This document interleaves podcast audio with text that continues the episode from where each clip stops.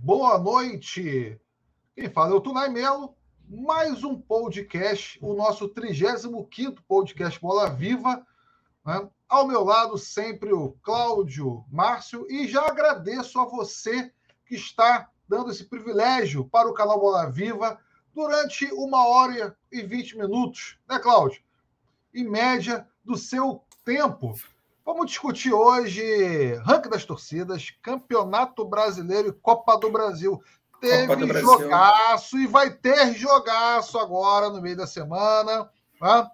É, já quero agradecer de antemão né, a Rádio Web Censura Livre e também aos comentadores pela parceria que estão fazendo com que o canal Bola Viva cresça a cada dia mais. É, Cláudio Márcio, vamos lá. Vamos às nossas clássicas efemérides rapidinho, né? Eu vou fazer aqui a, a lembrança... Deixa eu só, Tunai. Perdão, né? Você vai falar das efemérides, desculpa aí te interromper, né? Não posso Sim. deixar de, de dar o tradicional, né? Boa noite aí a todas, a todos e a sim, todos que sim, estão sim, conosco, né? Reforçar o seu pedido de, de, de que sigam né, nossas redes sociais, que curtam lá, que divulguem. A gente precisa muito dessa, dessa contribuição. E nessa semana aí, né, de de São João, já que a gente vai falar de, de efemérides e sem provocação nenhuma, eu queria te lembrar que o dia 21 de, 21 de, de junho de 1988, né, há exatos 34 anos, era o dia do Cocada, né? Véspera, quase antivéspera de, de São João, né? Famoso 1x0 Vasco no Flamengo. Cocada entra aos 41 minutos do segundo tempo, parte para cima do Edinho, corta, faz o golaço, é expulso na confusão, né? É, famoso dia do Cocada, mas brincadeira à parte, vamos lá para as efemérides aí, muita coisa boa para a gente conversar. Se eu buscar algumas efemérides do Flamengo contra o Vasco, com certeza você não vai fazer mais parte do canal Bola Viva, vai sair correndo né, no mês de junho. Mas tá bom, tá bom. Valeu a brincadeira, valeu a provocação. Uh, Cláudio, efemérides aqui rapidinho, antes da gente ir para o primeiro bloco, que a galera está ansiosa para debater com a gente. Né? Olha só, Evaristo Macedo, grande Evaristo Macedo, que no dia 22 de junho completou 88 anos, Evaristo aí, ídolo do Flamengo, também do Barcelona e também do Real Madrid. Né? É, Michel Platini, esse fez o Cláudio Márcio chorar, né? eu acredito, em 1986 o, o Michel Platini, da seleção francesa, é, Santa Etienne, Nancy e também do Juventus, completou 67 anos. O Platini, polêmico Platini da FIFA também. Né, que... Diga. Então, lembrar, né, só, é uma data dupla, né? Triste em 86, né? Justamente no dia do aniversário do, do Platini, é o dia do, do Brasil e França, né? Que o Brasil empata no tempo normal e depois acaba sendo derrotado nas cobranças de, de pênaltis. Eu, Aniversário eu vi... do Platini e a derrota na Copa de. Eu assisti novamente esse jogo. Desculpa, eu assisti a reprise desse jogo e eu achei uma injustiça tremenda. Assim, né? O Brasil jogou muito bem, vista, né? né? É, o Brasil fez uma partidaça, né? Muitas oportunidades de gol, mas, enfim, futebol não estava? É, é, é, assim, os deuses não abençoaram a seleção brasileira Sim. nesse dia. Os né? deuses, né? os deuses, do futebol estavam com Platini pelo aniversário dele. Lembrar também que não é futebol, né, mas efeméride esportiva. No dia 21 de, de junho né, do ano de 1987, o grande Ayrton Senna vencia o GP de Detroit nos Estados Unidos. E, e pensando em seleção, né, Copa do Mundo esse ano, né, duas efemérides aí do, do ano de 70, da Copa de 70, né, o último jogo e o último gol do Pelé na talvez, né, maior final aí de todos os tempos, 4 a 1 Brasil, né? Gol dele, Pelé, do Gerson, do Jairzinho e do, e do Carlos Alberto Torres, né? Brasil tricampeão do mundo. Ao mesmo tempo que em 78 também, no mesmo dia 21 de junho, o Brasil jogava né, a partida contra a Polônia, né? 3 a 1 dois gols do grande Roberto Dinamite e um do, do Nelinho.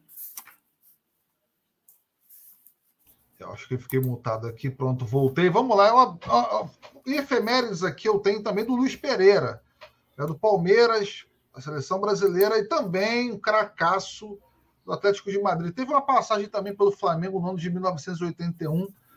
Né? O Luiz Pereira também é, completou, completou, mais uma primavera e né? agora, gente... no mês de junho. E para finalizar, o que você tem? Para irmos direto para a Copa, né? E também não falar que a gente é só saudosista, né? A gente já falou aqui do, da Copa de 70, 86, né? No mesmo 21 de junho, agora de 2002, né? Copa do Penta, o Brasil virava aquela partida, né? Memorável contra a Inglaterra, com um jogador a menos, né? O famoso gol de falta batido cruzado aqui, né? Do Ronaldinho, um, um golaço e outro gol do Rivaldo, 2 a 1 Brasil na Inglaterra na Copa de, de 82. E já que você disse que ia me expulsar, né? É, Lembrar que no, no 21 de, de junho de 1983, o Bangu, com quatro gols de Arthurzinho, vencia. Né? Um jogo que vira e mexe aparece aí nos jogos de memória: Bangu 6, Flamengo 2, quatro gols do, do Rei Arthur. Vamos lá, vamos seguir lá, vamos acabar com essas efemérides, vamos ao nosso bloco principal, porque eu não aguento mais, né? Olha só, é, lembrança boa, Brasil e Inglaterra, né? Eu tinha os meus 17 anos, meus 18 anos, né? Uma Copa. Pode não ter sido talvez a melhor Copa, né? Mas eu tenho uma lembrança muito legal né, desse, desse momento, como eu tenho de todas as Copas, né? Mas essa Copa em especial. Né? É, eu tenho uma grande recordação, inclusive, desse jogo. Né? É, foi o primeiro jogo que eu, fui, que eu chorei assim de emoção, né? Pô, eu tava. Então, não estava acreditando que o Brasil ia levar a melhor contra os ingleses, né? Mas Vamos lá, vamos seguir. É verdade, é... né? Sem, sem, alongar demais, né? Para quem não, não curtiu aquela Copa, Copa da Coreia, Coreia do Japão, jogo de madrugada, né? É, o Brasil não era o favorito, vinha muito criticado, sobretudo, vamos lá, para quem não acompanhou, é, grande parte da população descontente com o corte do Romário, né? Pelo, pelo Filipão, é, a seleção saiu daqui muito contestada e Ronaldinho acabou jogando demais, né? Se recuperando lá da da grave lesão que ele tinha tido lá né, na patela e, e foi o grande jogador da Copa, ele e, claro, né, Rivaldo. Mas vamos é, lá, vamos falar do, do ranking. Era para ser nosso, era para ser do Brasil, né? É, me desculpe, mas e, sou e curiosidade, né, Tunai? E curiosidade que não é efeméride, mas a FIFA até aboliu isso depois, né? É, elegeu o Oliver Kahn, goleiro da Alemanha, né? Grande craque da Copa.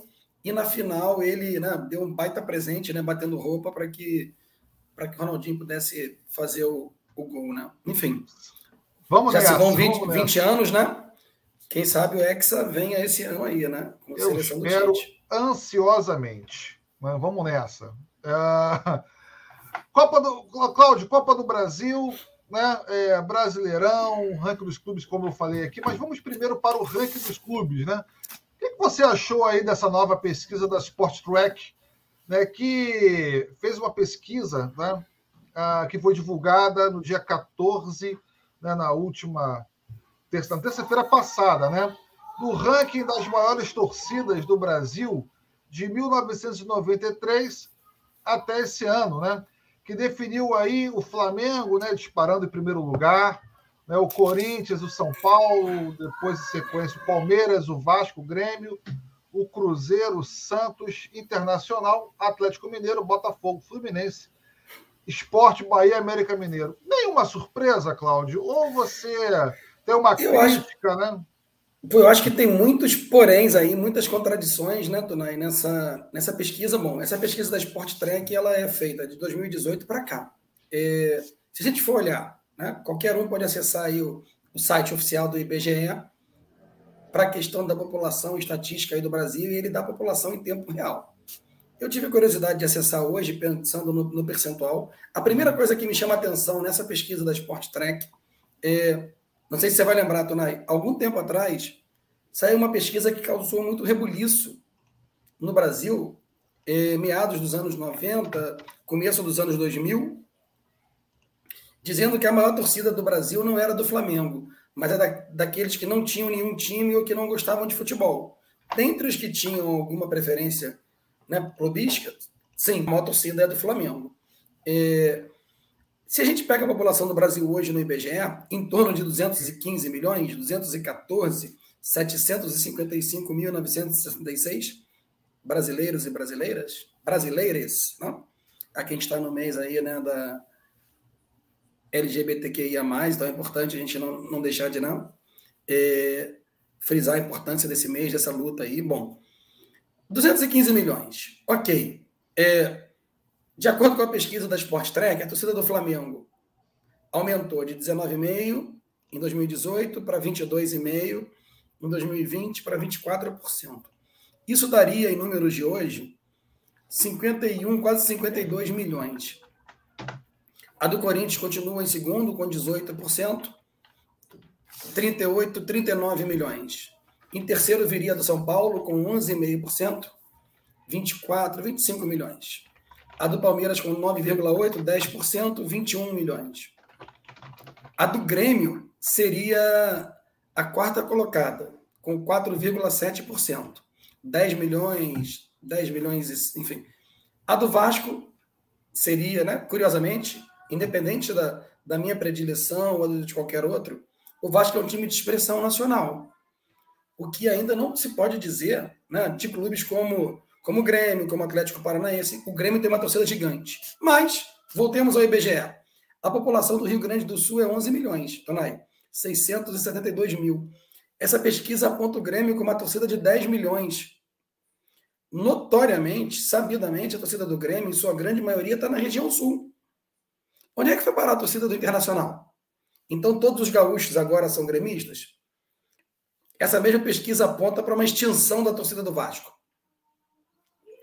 que, de acordo com esses dados, teria, teria 12 milhões em 2005,9%. Né? É, de acordo com esses dados. Caiu para 5%, 10 milhões. E agora cai para 4,1%. Pô, mas é 0,9%, é um rebaixamento. Mas se você 0,9%, 1% de uma população de 215 milhões, representa, em média, aí, 1 milhão, 1 milhão e 100 mil. Ou seja, o Vasco, nesses quatro anos, teria perdido, de acordo com, com a pesquisa, em torno de 4 milhões de torcedores. Rapaz, processo parecido acontece com o Cruzeiro, que sai de 4,5 em 2018 para 2,8 em 2022 perdendo 1,7%. O número pode parecer, mas é pouco. Isso daria 3 milhões e 600 mil. É muito questionável. Por exemplo, é, se você olha, você não, você não vê no, entre os clubes pesquisados, você não vê o número de Atlético Paranaense, não vê de Curitiba, você não vê de torcidas grandes e tradicionais, como a do Vitória, como a do Santa Cruz, como a do Náutico. Você tem o Esporte e o Bahia no Nordeste. Não aparecem Remo, Paysandu, né? É, em Pará, do Pará, né? E, por exemplo, o América Mineiro, ele ele está aqui listado, clube tradicional, mas que hoje já reconhecidamente tem uma torcida que encolheu bastante. Né? É, e se a gente pega, por exemplo, a população da Bahia, pelos dados de hoje, mais de 15 milhões de, de habitantes, é, o Bahia aparece nessa pesquisa aqui com, com 1,8%. Só para pegar o número do Bahia, para não falar, ah, você está falando do Vasco, né? Aproveitar a tua camisa aí da, da confraria que parece, né? Camisa do Esporte Clube Bahia, muito bonita. É, não, na, verdade, cara, na, verdade, na verdade, é de uma liga que é, foi extinta, né? Que veio também é, oriunda da confraria do Botão, que é, que é São Gonçalo Futimesa. Mas voltando à torcida do Bahia, se a gente imaginar, né? Vamos imaginar essa população da Bahia aí de 15 milhões. Eu sei que não é assim, a torcida do Bahia é bem maior do que a do Vitória, né? É, mas vou dividir grosseiramente. 15 milhões, 5 milhões só no estado da Bahia, tá? Por favor. Torcem para o Bahia, outros 5 para o Vitória e 5 milhões para outros clubes. Esses números já não batem com o número da pesquisa. É, e aí ela apresenta uma média que é muito difícil também da gente ponderar. É, o que me parece é que existem clubes nacionais, tem clubes regionais e outros clubes que são que são locais. É, e aí, assim, acho que não é o caso, Tonai. Você, eu, qualquer um, está discutindo números, se são 12, se são 15, se são. O que não dá para o que não dá para concordar, até porque a gente não conhece a metodologia, não foi apresentada, Dizem que foram 2.500 pessoas em todo o Brasil, mas com todo respeito, né? Assim, é, o Grêmio é um clube, é um clube, perdão, né? um, uma instituição, um clube tradicionalíssimo, mas o Grêmio não é um clube nacional como o Vasco é, como o Flamengo é, como o Corinthians, né, hoje é o São Paulo. Assim, é, por mais que a torcida do Grêmio tenha crescido, se a gente pega os números dessa pesquisa agora em 2022, significa que o Grêmio tem algo em torno de, de um milhão e meio de torcedores a mais do que o Vasco. 10 milhões e, e 100 mil, e o Vasco com algo em torno de 8 milhões e 800, 8 milhões e 900. É muito pouco provável, não só que a torcida do Vasco seja menor do que a do Grêmio, como que ela seja. Vamos pegar só os números absolutos da pesquisa de 2022, Tonai. A torcida do Palmeiras com 21 milhões, a do São Paulo com 24. Vou nem discutir Corinthians e Palmeiras. Será que a torcida do Vasco é três vezes menor que a do São Paulo? Né? 3 vezes 8, 24. 24 milhões pelos números da pesquisa. E ela seria quase três vezes menor que a do Palmeiras? É inegável. É, que, o, que, que, Vasco. Você, sim, o que você aborda não é, não, não é que estamos aqui sendo negacionistas com pesquisas. Tá? Sim. Não é, essa não é a questão. Mas o que você ao, apontou... Ao contrário, a gente acredita nas, nas pesquisas, mas parece que não tem uma metodologia, não tem uma. Né? Como é que você pode fazer com que um time perca 4, 5 milhões de torcedores? A pandemia de Covid vitimou 700 mil. A gente podia brincar com isso, né? embora não se brinque. Só quem brinca com isso é negacionista, é genocida, é fascista. Brincar em que sentido, pelo amor de Deus? Todo mundo que morreu na pandemia, os 700 mil vitimados pela inação pela omissão do, do atual desgoverno, todos devem ser vascaínos, né? Ou vascaíno ou cruzeirense, já que são os dois times que estão que estão em extinção. Mas, assim, é, o, o, debate que eu faço é, né, é, relevância né, dessas pesquisas atualmente? Não sabe, eu acho, eu acho que eu não sei, eu não sei que você queira dar carteirada de paixão, entendeu? Não, eu, acho, eu, eu acho que tem uma, eu, eu, acho que tem uma relevância, Tonai. E com relação à mídia social, com relação a, por exemplo, a, eu, acho mais, eu acho mais relevante é uma pesquisa voltada para as mídias sociais, para a atuação dos torcedores, o engajamento né, das mídias sociais, das redes sociais, é, para cada torcedor. Agora, é, Sim. E, por exemplo, se, você tem se aí. For, um, se for um nessa linha, né? Se Sim. a gente for nessa linha, o Vasco é um clube que tem batido, né?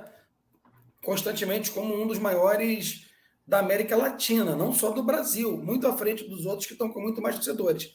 Mas, por respondendo a sua colocação, Tonai, ou sua provocação, no sentido não de provocar, mas de chegar, é, eu acho que faz muito sentido pesquisas assim, que vão direcionar certos pontos, por exemplo, no momento em que a gente está discutindo a Libra e a formação ou não de uma liga de clubes no Brasil, e a gente tem uma, um grande embrólio, uma grande discordância e desavença com relação aos percentuais que têm que ser destinados, né? Pelo desempenho esportivo, é, pelo tamanho né, do engajamento nas redes sociais. Então, você dizer que, sei lá, isso é uma coisa que, que é preocupante, porque você pega, ó, vamos pegar os números absolutos, independente de dizer se estão certos ou errados. 24% para o Flamengo, de 2022. 18% para o Corinthians, 24 com 18, 42. 11,5, 11,5% para o São Paulo. 53,5%. 9,8%, 10%. 63,3%. Esse é outro dado assustador dessa pesquisa. Significa o quê? A gente fica falando em percentual, em porcentagem, pode ser muito vago. Significa que de cada 100 brasileiros, 63 são Flamengo, Corinthians, Palmeiras ou São Paulo. Os outros 37 que sobram torcem para todos os outros times. Isso é completamente surreal. É, é inegável que a torcida do Flamengo e a do Corinthians são as maiores, e a do Flamengo é a maior. É, mas você imaginar que a gente tem mais de 60 brasileiros torcendo para quatro, quatro equipes apenas, desconsiderando né, as, as especificidades locais, regionais. Eu acho que é, que é muito estranho imaginar né, que, que, que times como Atlético, Cruzeiro, Vasco, Botafogo, Fluminense, Grêmio, Inter, Santos, né? A gente podia Bahia, Esporte, enfim, né? Curitiba, Atlético Paranaense, o próprio Goiás, eles vão se reduzir a 37, porque são muitos clubes, né? Assim, é, de grandes torcidas. Independente se é o primeiro, segundo, quinto ou décimo. acho que é uma pesquisa muito muito complicada, assim, muito questionável. Pois é. Né? é eu, tenho, eu tenho aqui um, os números, né, como você mesmo abordou. Eu estou aqui na minha telinha. Para quem está acompanhando a gente, né, é, vocês podem fazer a consulta até mesmo dos torcedores, lá nos torcedores.com, ou jogar lá no Google né, sobre o ranking das torcidas de 2022 que vocês vão ter acesso. Uh, ó, o Flamengo aqui 2018 para 2020, 19,5. Né? Aí teve os títulos né, da Libertadores, né, os dois brasileiros, Sim. para 22,5. E 2020 para 2022, onde o Flamengo só teve né, a conquista do estadual e também da Supercopa do Brasil, o Flamengo teve um crescimento aí de quanto? De 2%? 1,5%, né? 1,5%, exato. Né? É, a do Corinthians, 2018 a 2020, né, de 15,8% até, até 18,7%. Quais foram as conquistas do Corinthians nesse período? Né, foi, foi o Campeonato Paulista, podemos dizer assim? Né? O, Teve o brasileiro, né? Teve o brasileiro em 2000 e. Não, de 2018 a 2020. É, porque é Flamengo. Palmeiras. 2019. Não, não foi... Estou dizendo, não, tá. Porque foi Palmeiras, Corinthians antes, tá certo. 19 e 20 o Flamengo, 2021 o Atlético. Sim, Corinthians foi 17, né? Tipo, o Corinthians do Caribe. O famoso Isso. Corinthians da goleada de, de 1 a 0 11, 11 vitórias de 1 a 0 naquele campeonato. Isso. Teve um crescimento para 18,7 em 2022. Para 2022, foram passaram-se dois anos, 18%. Né? É, o São Paulo, né, mesmo com a, a, aquela seca de títulos, né, é, conquistando um, um, campeonato paulista nos últimos 13 anos, ah, se eu não me engano, podem me corrigir, por favor, se eu estiver errado, é, teve um, um crescimento assim, relevante dentro do período de seca de títulos, de 10,9 para 11,5. Né? Agora o Palmeiras. A, que venceu Palmeiras... muito mais títulos exato, de expressão. Exato. Quase se manteve, cresceu menos de 1%.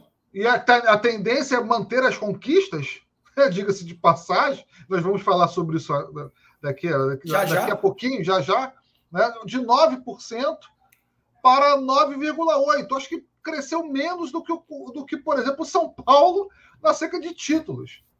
Não, e, é, e cresceu, pode, né? e cresceu muito menos, por exemplo, do que se você pensa, né, o próprio Grêmio, que agora crime, não crimes, perdão, times crescem, Sim. olhem aqui sem muita, sem muita, Exato, sem muito critério, que, você não vê, né? Por isso que você questiona, é, é, você questiona sempre a, a metodologia. Você quer ver para mim o principal ponto de questionamento? A torcida, a torcida do América Mineiro é mais ou menos estável. 0,3, 0,2, 0,5. Na média histórica desses anos todos que você falou, de 93 para cá, meio por cento.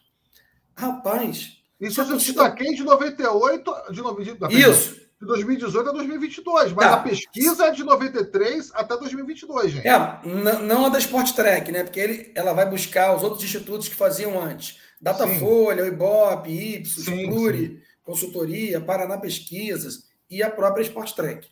Mas o meu ponto agora é qual, Tonai? Se a torcida do América Mineiro se mantém, e o América passou por um período longo né, de, de, de, Série B, até chegar em Série B, C, perdão, no começo dos anos da década né, do século XXI. Por que, que a torcida do Vasco, então, diminui tanto? Ou a torcida do, do Cruzeiro, que ganhou tanto recentemente. Esse talvez seja o número mais assustador. O rebaixamento do Cruzeiro e três anos de Série B justificam uma perda de quase 4 milhões de torcedores, de acordo com a pesquisa? Entende? É... A torcida do América se mantém, mas a torcida do Cruzeiro, pela pesquisa, está num viés de extinção. A torcida do Vasco está num viés de extinção. A torcida do esporte é outra que está em processo de extinção, e não é isso que a gente vê nos estádios. Né? Vamos parar de falar de Vasco só de Cruzeiro. O esporte tinha 2% em 2018, é 1,8% em 2020, 1,3% em 2022. Ou seja, a torcida do esporte está só, só encolhendo.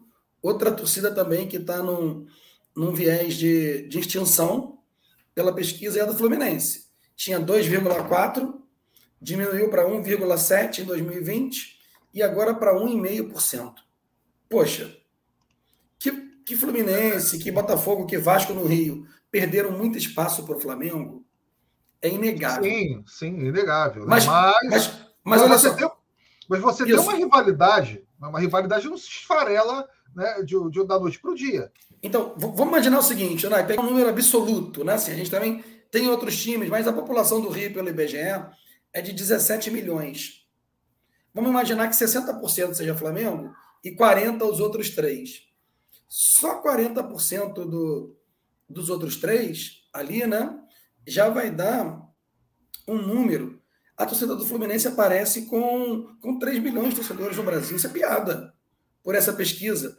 É, o Botafogo com 4 milhões e, e meio de torcedores. Assim, eu acho que é piada. Será que Botafogo e Fluminense nacionalmente não só no Rio, não tem 5 milhões de torcedores? Esses dois times super tradicionais.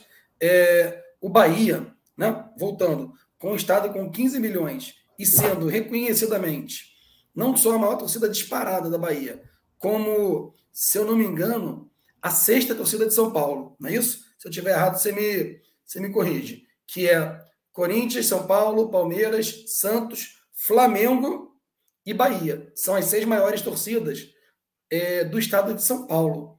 Como é que o Bahia aparece com uma torcida em números nacionais que não dá ao Bahia 4 milhões de torcedores, sendo que a população do estado da Bahia é de 15 milhões? Seria correto a gente pensar aqui que 30% dos, Bahia, do, dos habitantes da Bahia torcem para a Bahia? 5 milhões. Os números já não batem com esse. Entende? Essa pesquisa é muito complicada. Meu amigo Tiago está entrando aí, nosso amigo Tiago, né? Boa noite. Deve estar tá bastante descontente né, com os números da pesquisa, porque assim como a torcida do Vasco, Tiago, né? A do Fluminense está acabando pela pesquisa da, da Sport Track. Pois é, né? Vamos fazer, aproveitar, o Cláudio, já que você de, é, deu a deixa, né? Fazer a saudação à galera que está acompanhando a gente, que está, está dando prazer ao canal Bola Viva estar essa hora conosco aqui, são exatamente 21 horas, e vamos já partir para o bloco do Campeonato Brasileiro, que teve muito jogo bom, né? É, Aldineia, a flamenguista, que está só aguardando começar. Já começou, Aldineia, e vamos falar também do Flamengo, com muita coisa do Flamengo para falar, né? Acho que ela deve estar falando, aguardando começar o bloco. Não são boas.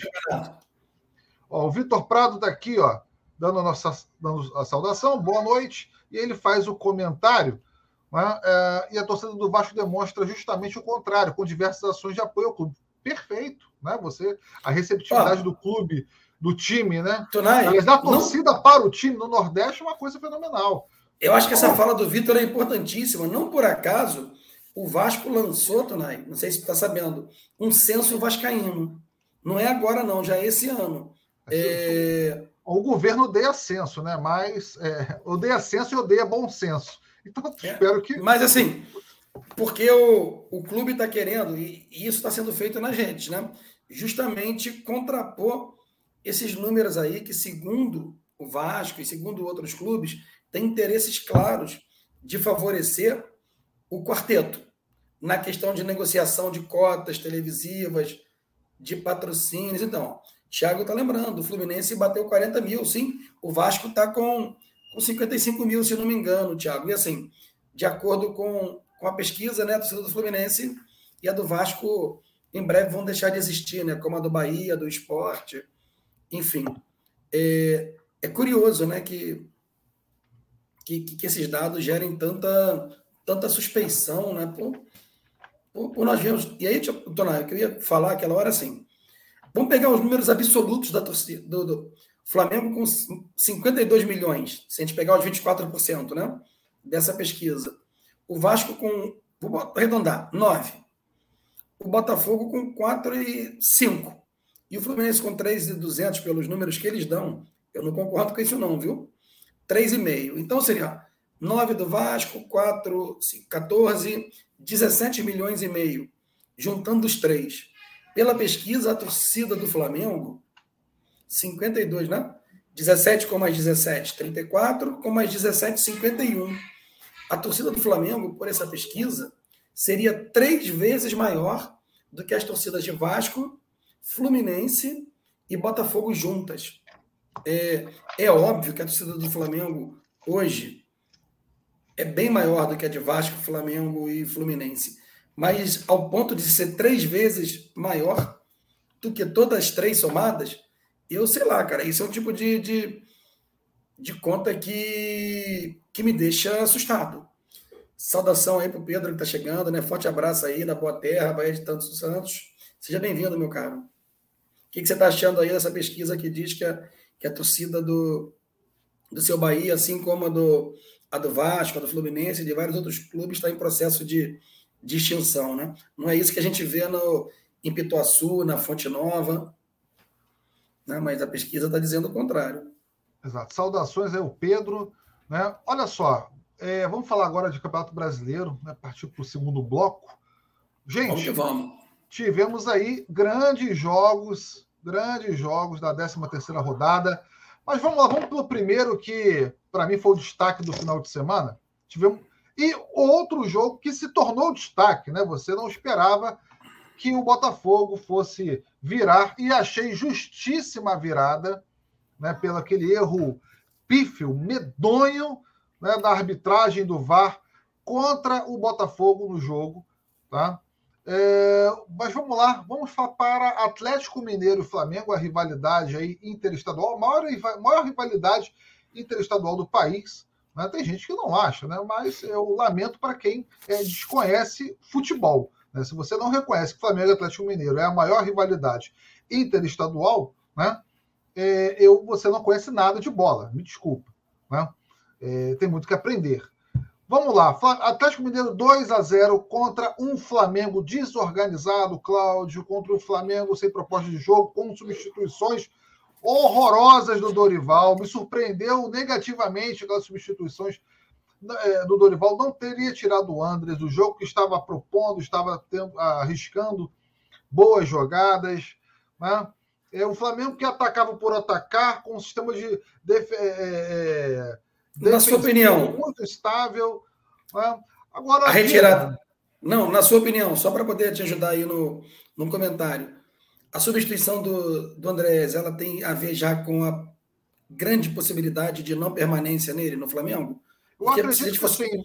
Mas se fosse olhar o jogo, o Arão vai se sair. For, se fosse olhar o jogo, não faz sentido nenhum ele sair, né? Estava atuando muito bem e ajudando mas, o time. Mas é Perdão, questão, é, não, é, é a, questão é a seguinte: é, ah, porque perspectiva é, de sair do clube? Será que foi? Não, acho que não, acho que foi incompetência mesmo.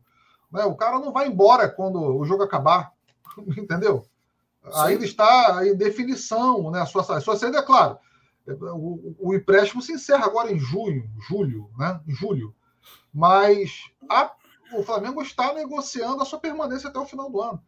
Então, é, não foi esse o motivo, foi por incompetência mesmo. Né? A entrada do Arão, para mim, não faz sentido algum. Aliás, o Arão é, está de saída para o Fenerbahçe. Né? O Flamengo conseguiu a venda aí por é, 3 milhões de euros, né? equivalente a 12 milhões de reais. O Jorge Jesus quis o Arão. Né? Ah, muitos né, falam que o Arão foi o único momento que o Arão jogou bola na vida, foi com o Jorge Jesus. Bom, é, o Thiago está lembrando aí, todo no chat aqui que o Palmeiras está de olho no Andreas, né? Eu é, no Andrés não, Pereira. não li nada sobre, né? Mas vou dar uma pesquisada. Está começando a rolar, né? Muito. Sim, sim. Muito sim. boato agora, a gente come... começando a se aproximar, né? Um pouco menos de, e... de, um, de um mês para a janela, né? Já tem gente né, dando Allan Kardec no Atlético Mineiro, enfim, tem, tem muita coisa Exato. começando a, a ser cavado também agora, a gente não sabe até que ponto, né? É, é fato ou cavada de empresário aí, enfim, para poder né, colocar um jogador aqui ali, pensando. Sim. É, foi impressionante. Para o Flamengo foi uma boa contratação, desculpe te interromper. Não, pode falar à vontade. Foi uma Fechado, boa né? contratação. Né? E, Excelente. inclusive, o Bruno Henrique vai ficar fora de, entre 10 a 12 meses. Né? Um ano, um ano. É uma pena. Vai fazer, vai fazer é, muita falta. Talvez podia ser uma dupla interessante, né? O Cebolinha para o lado do campo, o, que o Bruno Henrique. Na cabeça, o que, que dá na cabeça você colocar o Diego Ribas né, para entrar no segundo tempo com o objetivo de empatar ou virar o jogo ou tentar alguma, alguma reação. não sei o que justifica. Né? Enfim, deu sobrevida ao Mohamed, que estava em crise lá no Galo. Né? O Atlético Mineiro aí é... chegou ao quarto lugar no brasileiro, com 21 pontos, uma campanha de cinco vitórias, seis empates e duas derrotas. Né? Que coisa, né? Duas derrotas, é, cinco vitórias e seis empates, um quarto lugar é para balançar técnico no país. Né? Bom, e o Flamengo é que se cuide, porque vai enfrentar o Galo novamente na Copa do Brasil. Peraí, que tá? na Copa do Brasil a gente fala daqui a pouco, né? Mas vou aproveitando o teu gancho. Aproveitando o teu gancho, cara, acho que é. E tem muita gente, né? A gente já brincou com isso aqui no bom sentido algumas outras vezes. Né? Pedro está dizendo que foi uma boa venda. Pedro, se tem um serviço. Se, não foi uma ótima venda, viu, Pedro? Se tem um serviço que Jorge Jesus possa ter prestado ao Flamengo, além da Libertadores do Brasileiro, é ele levar o William Arão por 12 milhões. Está fazendo um baita, um baita favor ao, ao Flamengo, né? Assim, porque dificilmente você ia conseguir outro outro clube né, que pagasse tanto pelo, pelo William Arão, né? Já com idade com idade razoavelmente avançada, né? Mas Exato. como Jesus gosta, como o Tonai falou. É, agora, dito isso, Tonai, muita gente acha que não tem rivalidade, né? que não é a maior, as pessoas desconsideram aí a, a eu história. Não entendo da história, não entendo do futebol, né? Enfim, e, é, eu não vou entrar, o, não vou dar carteirada isso. aqui de torcedor raiz, que não é o não. meu papel. Mas o meu, tem que estudar, tem que ler, fazer leitura. Né? O, meu, o meu comentário é só em cima disso. O quanto que rivalidade, que, que um grande jogo como Atlético e Flamengo pode elevar o nível de um time que está pressionado. No caso, o Galo que entrou no jogo com a possibilidade de, de ter seu técnico né, demitido. Era falado e noticiado em todos os veículos aí, né? Que se o Atlético perdesse, o, o Mohamed não continuaria.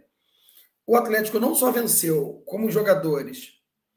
O Hulk, desnecessário, tem jogado bem já repetidas vezes, embora viesse né, relativamente abaixo nos últimos quatro, cinco jogos. O Atlético jogou com uma disposição, com uma intensidade, marcação alta, que não se via há bastante tempo, né? É, não deixando o Flamengo jogar e, enfim, né? ganhando com autoridade, dominando o jogo quase todo. Eu só queria, antes da gente passar para, para os outros jogos, voltar numa discussão que está ficando chata, mas é necessária, né? O que é o VAR no Campeonato Brasileiro? O que é o VAR aqui na, na América do Sul, né? Não tem protocolo, não tem nenhum padrão. É, você, Ainda bem que né, falar em justiça, de justiça em futebol é complicado, mas que o Botafogo venceu para o bem do jogo, nada contra o Internacional. A gente não pode ter um jogo destruído com uma marcação de um pênalti absurdo daquele, que a bola nem no braço do, do rapaz bateu, bate só né, no, aqui no, na parte lateral aqui do, do, do corpo do, do, jogador do Botafogo. Enfim, o jogo, o Atletiba, né, clássico paranaense, duas coisas a se lamentar. O VAR é óbvio, né? Que encerra o jogo quando, no mínimo, o protocolo diz que se tem uma, uma checagem, né? Ela tem que ser feita antes de, do encerramento da partida. Só para contextualizar, para quem não viu, né? Um pênalti que foi pênalti. O VAR chama, já é muito nos acréscimos para o Furacão. Ok. Você tem uma jogada de, no mínimo, checagem, né? Que teria, sei lá, um toque ou um esbarrão no rosto do, do atleta do Curitiba. O árbitro não só não espera o chamado do VAR, como ele encerra o jogo. E aí descambou para uma confusão generalizada, como descambou também no jogo do Botafogo. Então são duas coisas terríveis, né? Um erro do VAR e a total falta de, de, de protocolo né? nesses nesses lances aí na arbitragem toda hora e, e reiteradas vezes, né? A gente tendo problema com o VAR, né? O que é o VAR no Brasil? Perfeito. E a, o jogo, né? É, que 3 a 2 para o Botafogo, colocou o Botafogo em sétimo lugar, duas grandes vitórias contra o São Paulo e contra o Internacional, é, que são dois times de, acima da tabela. Né? Botafogo estava numa. Já, já zerando uma crise, uma invasão né, de concentração ridícula que nós tivemos na semana passada. Aí, que foi, tá, estava sendo contestado já o trabalho do Luiz Castro. Daí o Botafogo venceu bem, né, com muita disposição, um jogo duríssimo, duríssimo, tá, contra o Internacional. Depois está perdendo por 2 a 0 com um jogador a menos. Né, e vamos fazer a leitura aqui dos comentários.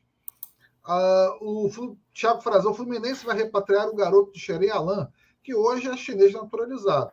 Bom, vamos ver como é que vai ser né, essa negociação para ver se vai se concretizar, e com certeza nós vamos falar aqui o Bola Viva. E mais um chinês, mais um mais chinês, um chinês do futebol né? brasileiro. É o Alan, Thiago, e o Rafael Veiga, né? Então, tá muitos chineses é. aí no futebol brasileiro, né?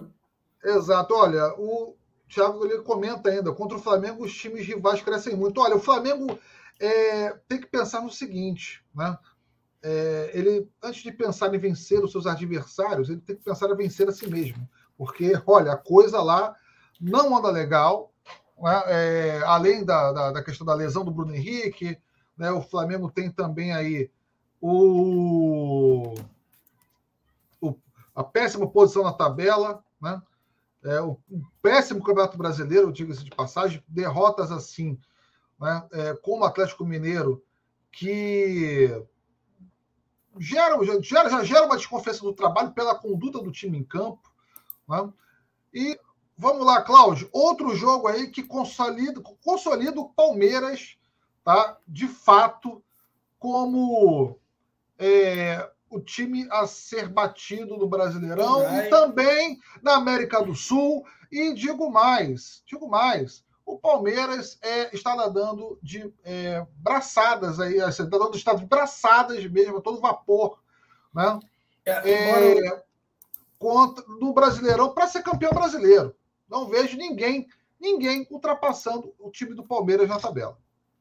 Então, embora né, a pontuação não diga isso, né, já que o Corinthians está apenas três pontos, é impressionante, né? Assim, é, você pega um jogo numa noite em que o Palmeiras né, é, esteve mal tecnicamente, no começo do jogo, taticamente, né? O São Paulo, o Rogério monta um time que surpreende o Abel, o São Paulo jogando melhor, faz o gol, volta para o segundo tempo e abre mão de jogar, cara. É impressionante. Para defender uma vantagem de 1 a 0 contra um time que sabidamente não desiste, enquanto tiver um minuto, né? Tinha um. Tá lá buscando um empate ou a vitória.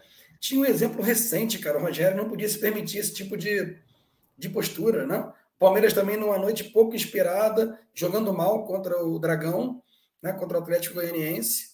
Em sete minutos, dos 41 aos 48 do primeiro tempo, faz quatro gols. A mesma receita, né? Tudo bem que o, que o Caleri tomou é uma cotovelada que não foi, foi acidental, não foi violência.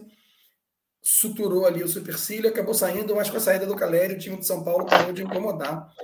É, colocou o Rigoni, enfim.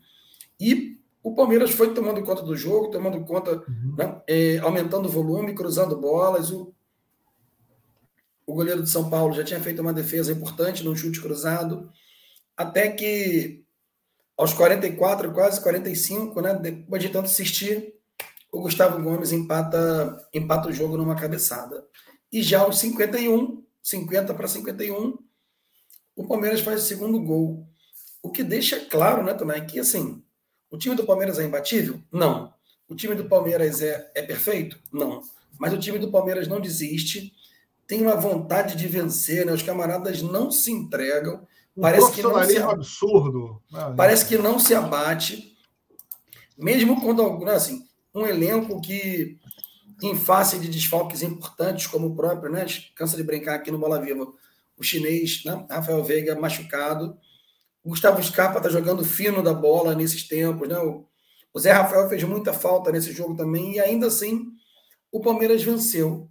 Venceu e tem três pontos para o Corinthians. Mas se a gente olha né, é, para o Atlético Paranaense, para o Atlético Mineiro, terceiro e quarto colocados, e para o Internacional, que hoje é o quinto, todos com 21, já são sete pontos.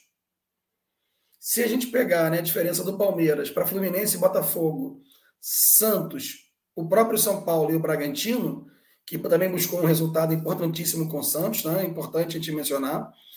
Ganhava de 2 a 0 o Santos, o Bragantino fez uma baita recuperação, podia ter vencido, jogou para isso depois, né? 2 a 2 Então são 10 pontos do Palmeiras para o sexto até o, o décimo colocado. Tirando o Palmeiras, o Corinthians, Atlético, Atlético Paranaense, Atlético Mineiro e, o Inter, do Fluminense sexto colocado, olha que campeonato comprimido, até até o, o Cuiabá, que é o 18 são cinco pontos. Então é uma coisa impressionante. O sexto colocado do brasileiro tem 18 e o 18 13. Né? Fortaleza e Juventude com 10. É, mas você tem um campeonato ainda muito comprimido, né? Cuiabá dentro do rebaixamento, 18 e Goiás. Cuiabá 13, Goiás 14. O América Mineiro oscilando muito, né? Perdeu para o Fortaleza, segunda vitória do Fortaleza, primeira, primeira no Castelão, né? Importante aí para dar aquela respirada aí para o time do, do Voivoda, que o pessoal toda hora demite aí, não sei se estão querendo levá-lo para algum outro canto. América 15, Curitiba 15, Flamengo também 15, Ceará 16, Atlético Goianiense 16, Havaí 17, Bragantino, São Paulo, Santos, Botafogo e Fluminense 18.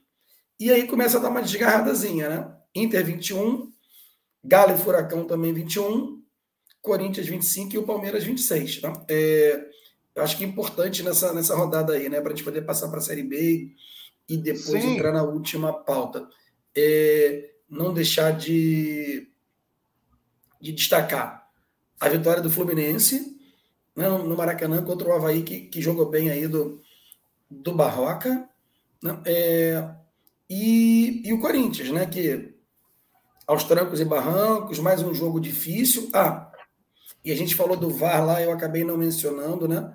É, Jair Ventura, né, o Jairzinho, reclamou demais é, é, no mínimo polêmico mesmo, né? O pênalti que foi dado para o Corinthians e o pênalti não dado para o Goiás, num puxão escandaloso, né? No, no Pedro Raul.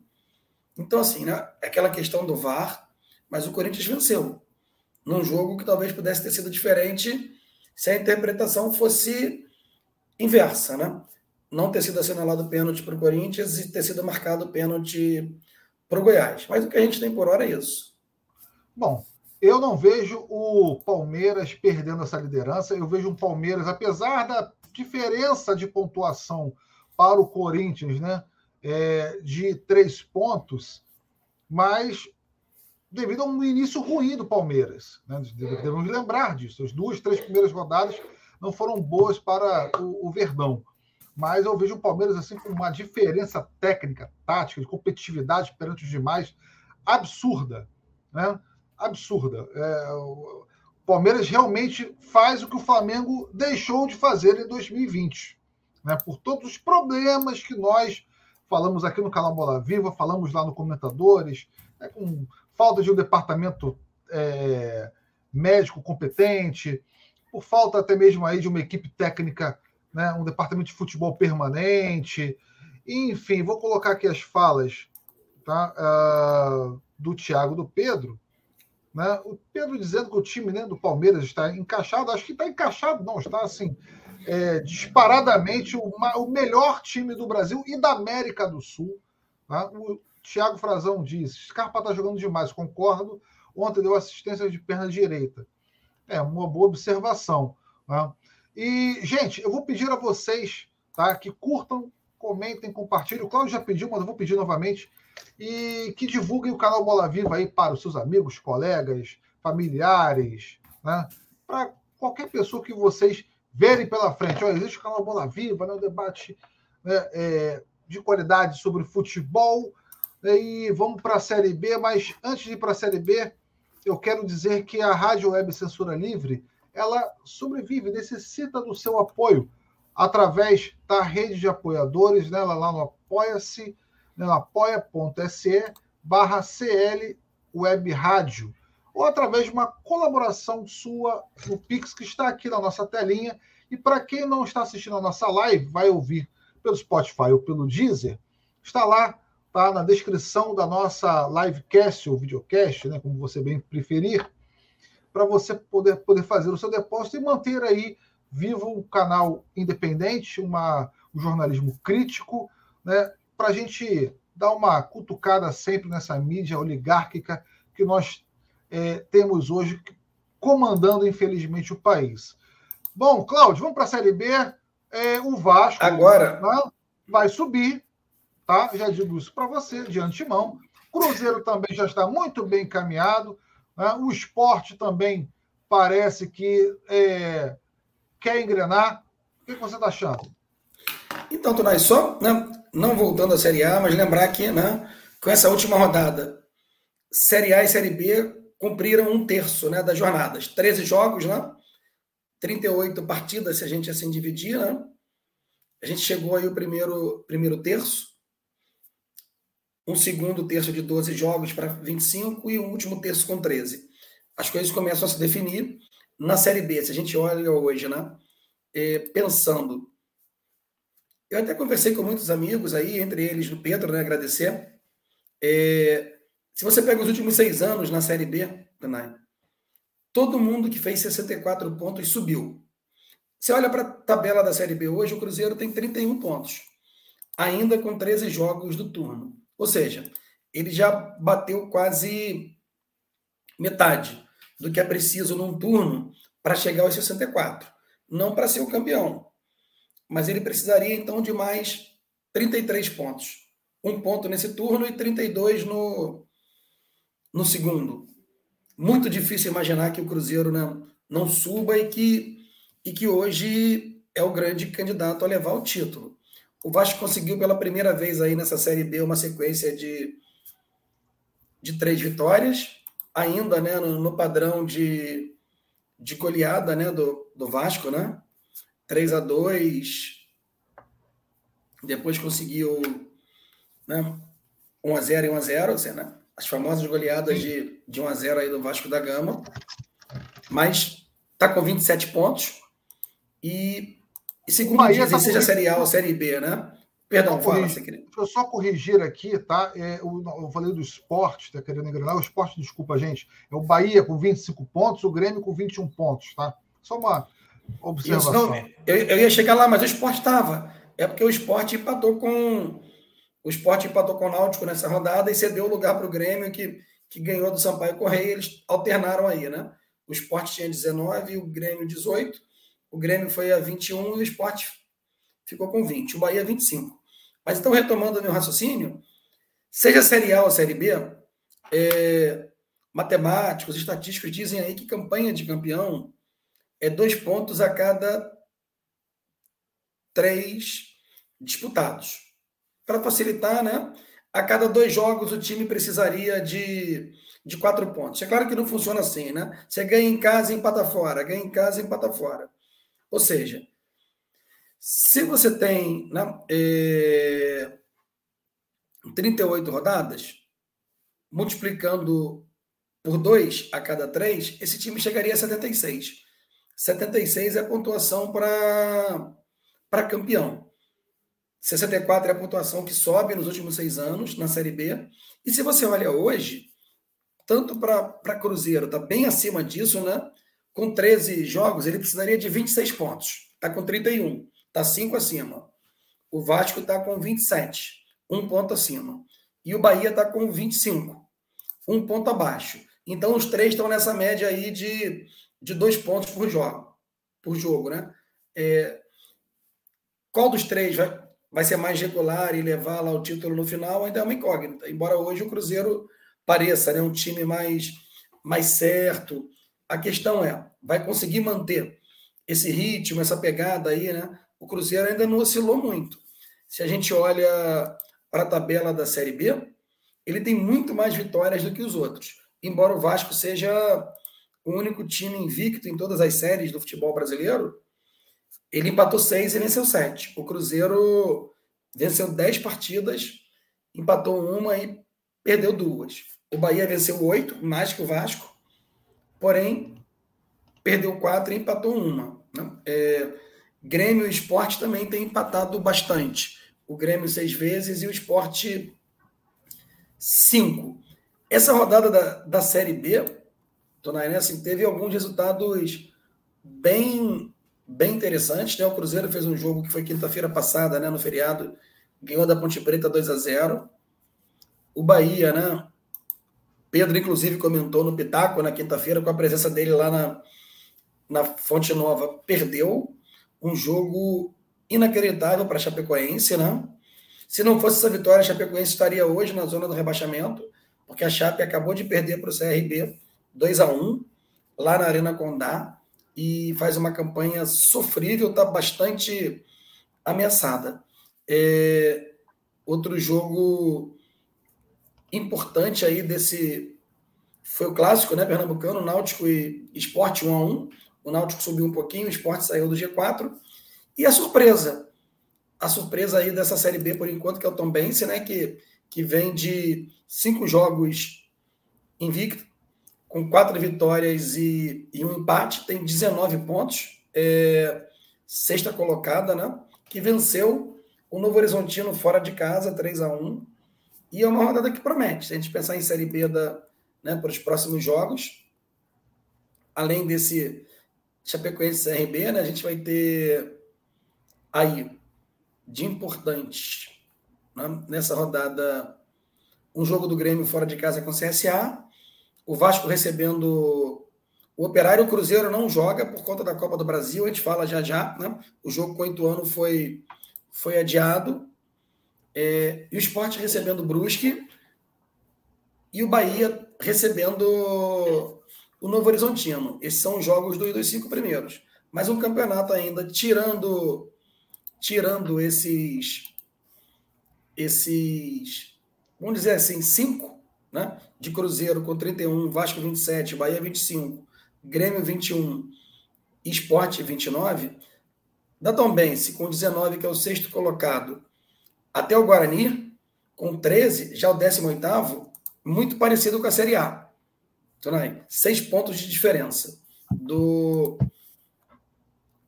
do sexto colocado até o 18º, né? Tirando os cinco primeiros aí, o campeonato ainda muito comprimido também, mesmo a gente já cumprindo um terço aí do, do percurso. Mas diferente do Campeonato Brasileiro da Série A, né, parece que o caminho já está sendo tomado né, pelo esse grupo aqui do G, o G4, né, pelo Cruzeiro, pelo Vasco, pelo Bahia, pelo Grêmio, ou seja, até, até pelo esporte também que está querendo entrar, mas você vê do primeiro ao terceiro colocado né, um caminho mais consolidado, né, trilhando aí para o acesso, né, Cláudio?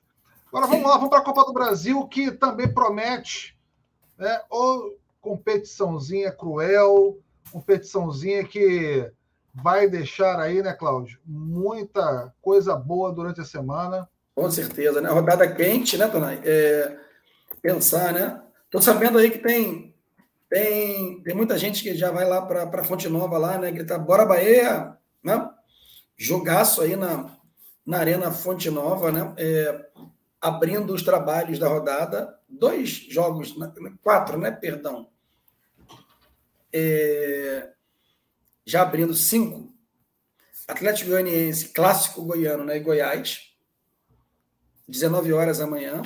Bahia e, e Furacão, Bahia Atlético Paranaense às 7h30 na, na Arena Fonte Nova. Clássico cearense, né? Na, na Copa do Brasil, é, Fortaleza e Ceará, Clássico Paulista, 21 e 30, Corinthians e Santos, e a maior rivalidade interestadual do, do país, Atlético e Flamengo, também 21 e 30. Na quinta, Fluminense e Cruzeiro, duelo né, no Maracanã, às 19 horas. É, outro jogaço, São Paulo e Palmeiras, repetindo o jogo de domingo, no Morumbi. E o América Mineiro recebe o Botafogo. Talvez, né? É, aí no jogo mais difícil de fazer um prognóstico, né? Apesar do América ser e Botafogo os dois na, na Série A, né? Talvez seja um jogo. Quem joga? É o Botafogo dos últimos jogos? É o América né, que, que dominou São Paulo, mas que perde para Fortaleza, que, enfim, não consegue se impor. E a Copa do Brasil, que, que, que projeta muitas coisas bacanas. Um Flamengo pressionado, né, A gente falou, deixou para falar agora aqui na, no bloco da Copa do Brasil. Me parece que se o Dorival né, não conseguir, não digo nem vencer, pelo menos não perder a pressão aí, o grito dos descontentes, já até para uma troca, eu não digo da diretoria, pode começar a ecoar lá pelos lados da Gávea, né? Porque seria a terceira derrota do Dorival Júnior em, em quatro jogos, em que pese o fato de que ele não teve tempo de treinar o time, de parar, né? Essa sequência insana de meio de semana, final de semana. É... Agora, ele... Uma observação, né? O Flamengo, ele para mim já começa é, é, se desgastando, porque o Flamengo ele jogou domingo em Belo Horizonte, ele viajou para o Rio de Janeiro e vai viajar novamente para Belo Horizonte. Ou seja, uma logística tenebrosa, né? Departamento de futebol. Essa é a crítica ao Flamengo. O Flamengo Sim. ele não tem que ser comparado a nenhum clube. Né? Eu falo, o Palmeiras, vamos comparar com o Flamengo. O Atlético Mineiro fazer uma comparação. Não, não pode. O Flamengo tem que vencer a si mesmo. Sim. Quando a gente. Ah, acho que você trouxe um dado super relevante, né? Só para refrescar aí a, a memória e a lembrança né, de todo mundo que está conosco. Na crise que culminou com a saída do, do Paulo Souza, o Flamengo jogou com o Bragantino, permaneceu em Bragança Paulista e ficou lá até a véspera do jogo com o Internacional no sábado. Faz sentido um Flamengo que vai enfrentar o Atlético Mineiro duas vezes em Minas voltar para o Rio de Janeiro? Nenhum. Um, não, que se gastou com passagem, né, com deslocamento, tempo que podia estar sendo usado melhor para treinos, para recuperação, não. Mesmo voo fretado, não há nada que justifique se você vai jogar duas vezes seguidas contra o mesmo adversário no intervalo de, de quatro dias, você voltar, mesmo numa viagem curta de, de avião, né? Já, já começa aí, né? Com esse, com esse tipo de, de, de premissa equivocada que não é definitiva para que se tenha um resultado, mas acaba concorrendo para que as coisas ruins ocorram, né? É, e você tem jogos aí muito difíceis de, de, de prever, né? É, clássico goiano, né? Então não dá para você apostar se quem leva o Atlético ou o Goiás. É, hoje, também dificilmente, apesar do Fortaleza já tá jogando um bom futebol, o Ceará está à frente na tabela, eu não cravaria quem passa aí entre Fortaleza e, e Ceará, né? Jogos muito muito abertos. Santos e Corinthians, embora não, né, o Corinthians com um elenco um pouco superior ao do, ao do Santos aí, né? Não em nomes, eu digo do que está, né? A garotada do Santos é muito boa, talvez possa, possa surpreender. Palmeiras é muito favorito contra o São Paulo, mesmo sendo mata-mata, ainda mais depois do, do, desastre que foi o, o jogo de ontem à noite no Morumbi, né? O Cruzeiro e... Fluminense eu vejo um equilíbrio. Né, entre Sim, é, dois, é, isso, é, é isso que eu ia te falar. É, talvez não desequilíbrio, até para Pedro e, e, o pessoal da, da Boa Terra aí, né, de São Salvador, não ficar bravo conosco. Talvez hoje, pela, é, pela irregularidade do Bahia e pelo momento que o Atlético vive, talvez o jogo com diferença maior, não dos elencos, que o elenco do Atlético não é isso, não, absurdamente melhor do que o do Bahia, seja Atlético Paranaense e Bahia. Embora, né, como você falou, o Cruzeiro esteja na, na Série B e o Fluminense na, na Série A, é, você tem um time do Cruzeiro que tem apresentado no futebol que não vai surpreender ninguém se chegar e conseguir passar pelo Fluminense. É óbvio que a gente pode ter uma baita partida do Bahia amanhã, né? Ou jogar na Fonte Nova quando o Bahia se impõe. É algo que, que, que, que confere ao tricolor da Boa Terra muita, muita vantagem. Então, assim, você pode ter uma baita partida aí do time amanhã e, e de repente conseguir fazer dois, Sim. três, mas primeira, o Atlético para. Primeira partida no Maracanã né? Fluminense Cruzeiro. Isso. Né? E, e, a segunda, dia, dia 12 de julho, lá no Mineirão. Né? Esse, esse, esse é o outro, outro porém, né? Que dessa vez a gente não vai ter uma distância tão grande, embora não seja imediatamente depois, né? São três semanas né, de, de distância, né? Geralmente tem um mês, às vezes até um mês e meio aí entre os jogos. Talvez não mude muito. É, mas se a gente tivesse que apostar em quem passa, embora aqui não seja o, o Pitaco, não, é, eu apostaria, viu? Que nosso amigo Pedro não fique bravo comigo. No Atlético Paranaense, apesar da irregularidade no Fluminense, no Goiás, que tem jogado um futebol né, assim, mais consistente que o, que o Atlético, no Fortaleza, acho que a zebra seria o Santos, Atlético e Flamengo, Atlético, Palmeiras e São Paulo, Palmeiras, e Botafogo e América, Botafogo. Com a possibilidade de, se o América não for tão irregular, ser uma surpresa como, como o Santos. Exato. E então você? Então, vamos lá. Bom, eu vou deixar as minhas apostas para o Pitaco Bola Viva. Já tem né, é, para quinta-feira. Falar aqui com a galera que está chegando né, na nossa arquibancada, o Garibaldi, o motivo da Copa do Brasil né, é ser tão chamativa, ser tão disputado, é o alto valor, exato. Né? A Copa do Brasil hoje está pagando valor aí, em média de Copa do Brasil, a Copa do Brasil 2022, vamos ver a premiação, que são equivalente a 76 milhões, né? 76 milhões de reais. Né? É, é, é pouco dinheiro, né? Enfim.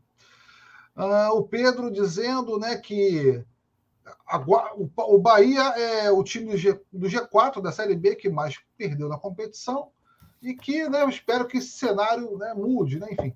Bom, Cláudio, Vamos encerrar uma hora e sete minutos de podcast, né, dessa livecast. Quem é, está acompanhando a gente né, pode até mesmo indicar para o amigo, para os familiares, né, para os colegas, enfim, né, qualquer, para qualquer pessoa que nós estamos lá no Spotify também no Deezer, né, para você ouvir lavando a louça, varrendo a sua casa, estudando, no ônibus, andando a pé e Vamos lá, vamos encerrar, Cláudio. Um grande abraço para ti e até a próxima terça-feira aqui no canal Bola Viva. Não deixe de curtir, comentar, compartilhar. É muito importante que vocês divulguem o nosso canal para que a gente possa continuar crescendo e debatendo o futebol, que, como diz o lema, né? aqui se discute futebol e o sócio cultural na marca do Cal, Cláudio. Na verdade, Tonai, né? Mais uma vez, muito obrigado. É sempre um prazer estar aqui compartilhando contigo aí a bancada do, do Bola Viva, né? Agradecer enormemente a todas, a todos e todos que nos ouvem, que nos assistem. É...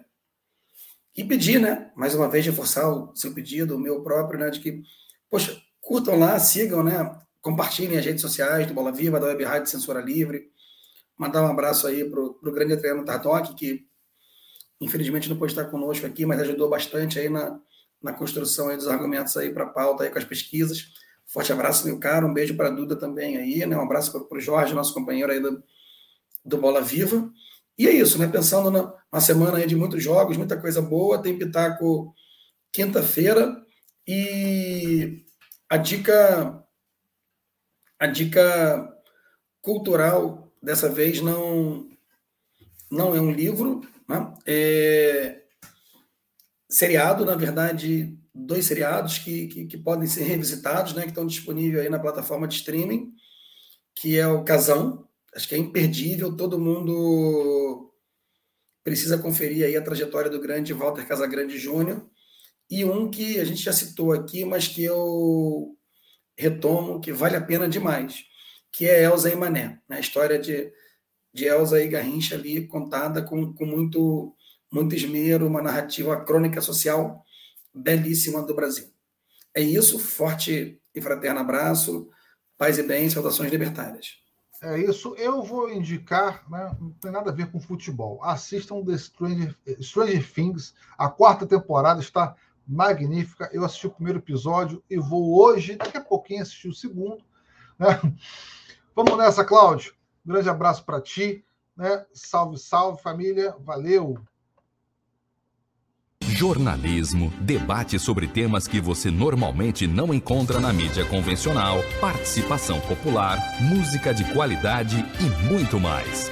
Web Rádio Censura Livre, a voz da classe trabalhadora.